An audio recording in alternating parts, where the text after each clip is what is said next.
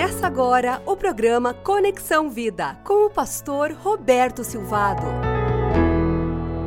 Nós estamos falando sobre os magos lá em, em Mateus capítulo 2, de 1 a 2. Esses magos, eles vêm do Oriente para adorar o menino Jesus. Eles foram tocados por uma revelação natural de Deus, uma estrela nos céus diferente, fora do comum e que os atraía. Eles tinham alguma informação, provavelmente, do tempo que Daniel esteve no exílio e que participou do palácio, era líder naquele, naquela situação. E, e aqueles magos, depois de muito embate, muita dificuldade, eles resolvem vir. O mover de Deus, ele gera amadurecimento porque nos tira da zona de conforto. Os magos viajam, viajam praticamente quatro dias para chegar até Jerusalém. Eles entendiam que ali em Jerusalém estava o recém-nascido rei dos judeus, e foi essa a pergunta que eles fizeram. Eles disseram: Nós vimos a sua estrela no Oriente e viemos adorá-lo. Eles assumiram que ali ali em Jerusalém, no palácio, é que estaria o rei. Talvez eu e você fizéssemos a mesma coisa. Paradigmas norteiam muitas vezes nossas decisões, paradigmas definem, definem muitas vezes a nosso, nosso entendimento da realidade. É por isso que é importante estudarmos a palavra para que seja construída em nós uma mente cristão, uma cosmovisão bíblica cristã seja instalada, construída dentro de nós, é o que a palavra nos fala, o apóstolo Paulo diz que a mente de Cristo precisa ser construída em nós que somos discípulos dele. Quando o rei Herodes viu a chegada dos magos, toda aquela situação, eles falando que Deus tinha dito que nasceu o rei dos judeus, Herodes era um líder muito inseguro e estava ali porque os romanos o tinham colocado, ele ficou com medo, medo do que poderia acontecer. E isso acontece, e nós, como discípulos de Jesus, temos que estar atentos percebendo o mover de Deus, porque nesse mover de Deus, muitas vezes isso gerará uma insegurança em pessoas que não conhecem a Deus, que não têm uma experiência de caminhar com Deus, de confiar em Deus. Quem amadurece na vida cristã vive com mais segurança. Quem não amadurece na vida cristã, ele depende de superstições, de, de paradigmas que ele construiu na mente dele ou que alguém colocou na mente dele. O mover de Deus nas nossas vidas produz crescimento, amadurecimento, quebra paradigmas que não são bíblicos e nos leva a renovar a nossa visão de que Deus é fiel. Quando acontece tudo isso com os magos, nós estamos vendo profecias sendo cumpridas nesse momento da história. Lá no Salmo 72, 10, nós vemos o cumprimento em Mateus 2, 1, 2 e 11. Pessoas importantes viriam adorar esse menino Jesus. Lá em Jeremias 31, 15, nós tem, temos essa profecia cumprida em Mateus 2, 16, 18, em que haveria um massacre de crianças. Nós temos Oséias 11, 1, que é cumprido em Mateus 2, 14 e 15, em que Jesus iria para o Egito. Por que, que Jesus iria para o Egito se não houvesse uma perseguição que fizesse com que ele corresse risco de vida? Herodes, ele reúne os chefes dos sacerdotes do povo e pergunta onde deveria nascer esse, esse menino Jesus. E eles respondem em Belém da Judéia, Mateus 2, 5. Pois assim escreveu o profeta, mas tu, Belém, da terra de Judá, de forma alguma és a menor entre as principais cidades de Judá, pois de ti virá o líder que, como pastor, conduzirá Israel o meu povo. A profecia citada de Miqueias 5:2, feita aproximadamente 700 anos antes do nascimento de Jesus, falava que de todos os lugares de, lugar, de Israel, uma vila sem importância agora seria o centro da história humana. O Salvador iria nascer naquela vila. Deus sempre cumpre as suas promessas. Você vive com essa segurança? Quanta segurança viver com, sabendo que Deus é fiel e que Deus sempre cumpre as suas promessas. Se você não tem certeza disso, fale com Deus, peça a Ele que construa dentro de você essa convicção Mateus 2, 7 diz que Herodes chama os magos, se informa tempo, sobre o tempo exato em que a estrela apareceu e envia aqueles magos para que eles possam descobrir sobre o Messias e diz: Venham me informar porque quero ir adorá-lo. Mentira! Esse é o mesmo Herodes que manda matar todas as crianças de dois anos para baixo. Ele usa a informação da idade do menino que os magos deram para tomar essa decisão.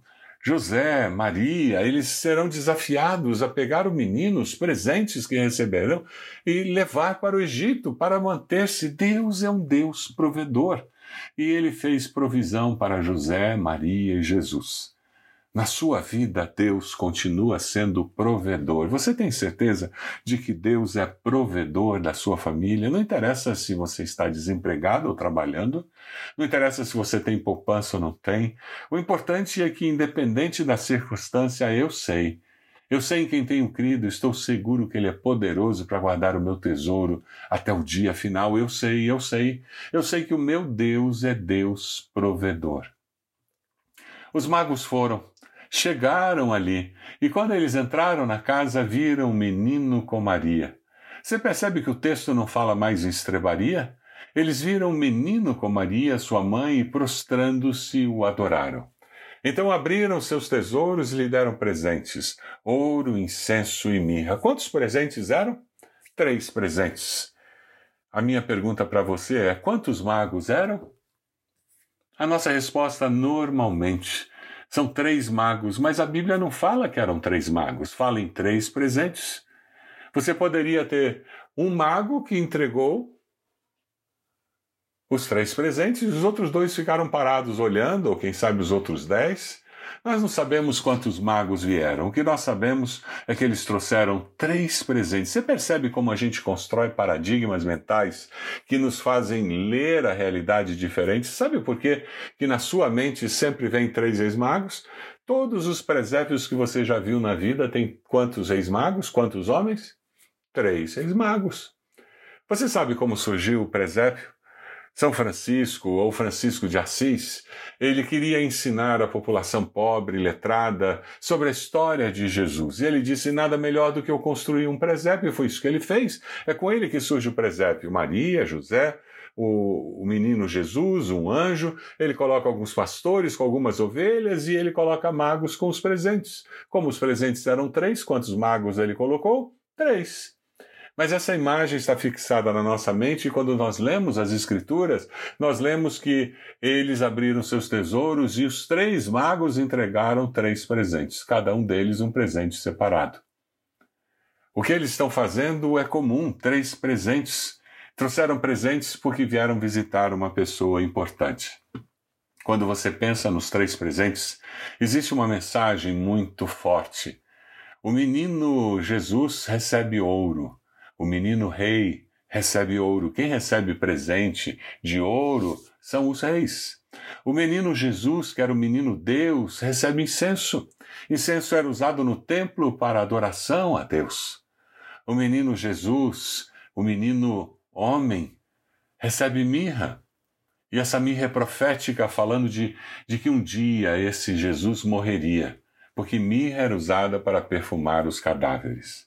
Os três reis acertaram ao trazer esses três presentes, porque ali estava aquele que reina eternamente, o Salvador do mundo, o menino Deus que nascia para morrer como homem pelos pecados dos homens.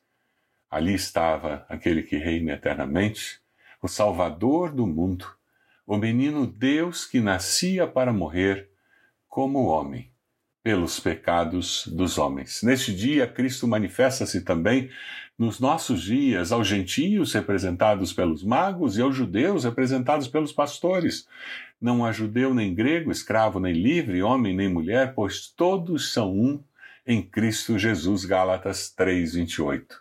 Os magos são um grande exemplo. Eles creram em Cristo antes de o conhecerem. Você já percebeu isso?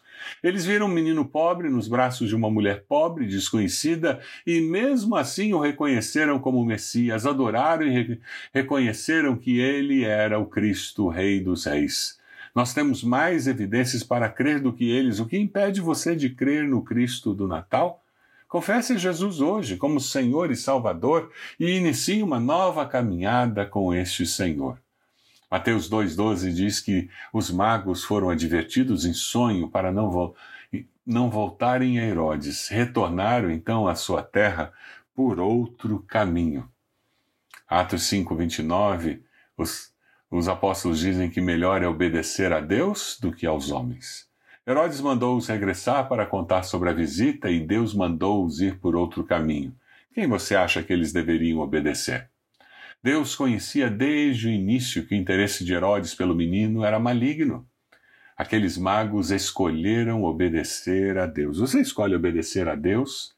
Sensíveis à direção de Deus, eles cumprem um propósito de Deus na sua vida. Quando eu e você somos sensíveis à direção de Deus, nós cumprimos o propósito de Deus para as nossas vidas. O mesmo Deus que os guiara na vinda, agora os guiava na volta. Deus mudou a estratégia.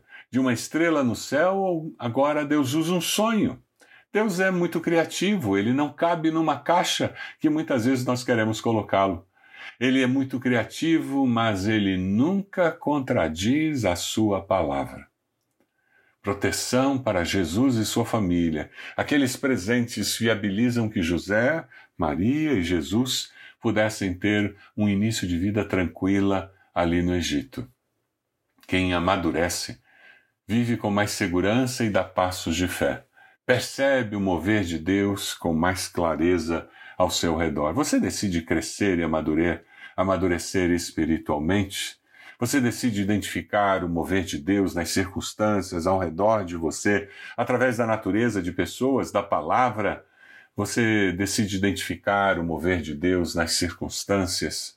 Você decide confessar a Jesus como Senhor e Salvador e crer nele, para que pela fé você possa dar passos de fé e viver a vida cristã pela fé? Posso orar por você? Deus abençoa cada pessoa que nos ouve nesse momento. Que nós possamos viver pela fé. Que nós possamos, Senhor, amadurecer na vida cristã, viver com mais segurança, porque o Senhor é fiel às suas promessas e isso nos leve, Senhor, a dar passos de fé para abençoar outras pessoas ao nosso redor, para viver plenamente a vida que o Senhor tem para nós. Em nome de Jesus. Amém. Deus abençoe você, sua família, sua igreja.